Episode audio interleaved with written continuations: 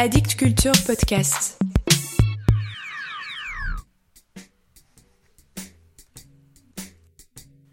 Salut à vous. Si vous rentrez à moitié ivre, écoutez Mort à la poésie. Mort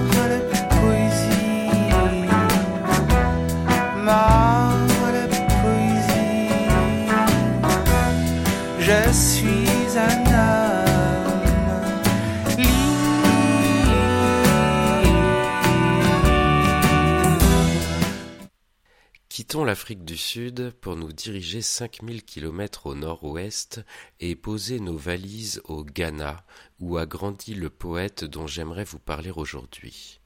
Son nom, si je ne l'écorche pas, Ni Aikwei Parks. Né en 1974 en Angleterre, il a passé son enfance au Ghana, pays d'origine de ses parents. Il retourne au Royaume-Uni pour ses études universitaires et devient rapidement une figure importante de la scène poétique londonienne. En 2007, il reçoit le Grand Prix national ghanéen de poésie.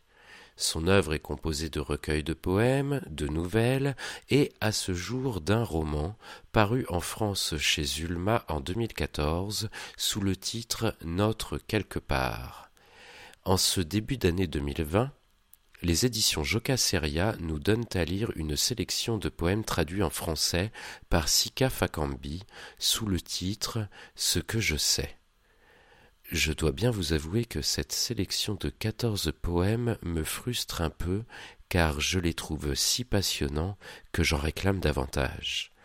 Avis à Jocaseria ou à d'autres éditeurs, traduisez encore la poésie de Ni Aikwei Parks. Je vous en lis quelques-uns. Sombres esprits. Tu rentres à moitié ivre, mais avec quelques restes de faculté encore. Et tu trouves tes ex, nus dans ton lit, avec celle qui maintenant le partage. Elle est d'elle-même la meilleure chroniqueuse qui soit. Une lueur de lampe douce pourlèche les contours de sa peau quand elle se détourne de la juriste pour questionner l'anthropologue à propos de la honte dans les sociétés qui s'accrochent dur à la commensalité. La sculptrice étudie l'argile de ses propres tétons. Ses mollets reposent sur les cuisses de la microbiologiste. Elle te prête zéro attention pas même la chanteuse de blues qui disait qu'elle mourrait pour toi, pas même quand tu te déshabilles et leur fais ta ridicule petite danse des soirs de fête avec ta bite. Zéro jeu de main quand tu commences à faire gigoter le petit machin de gauche à droite, chose que la romancière adore. Tu te mets à bouder quand la discussion se déporte sur le patriarcat. Leur voix s'élève quand elles se cajolent et se défient, persiflent et ricanent fort, quand elles s'entendent sur ton statut de sincère, quoique flappy, féministe. Un sympathisant, disent-elles. La prof de chimie te repère et finalement te montre du doigt.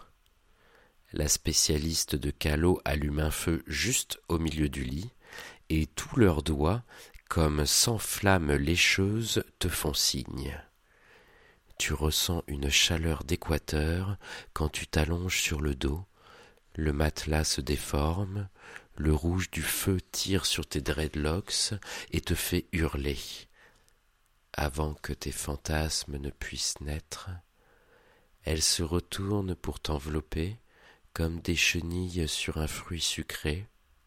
Tu disparais dans l'ambre de leur fusion, et quand vient le matin, ta chambre est puissamment imbibée de l'arrière-goût d'incendie sirupeux de ces sombres, sombres esprits.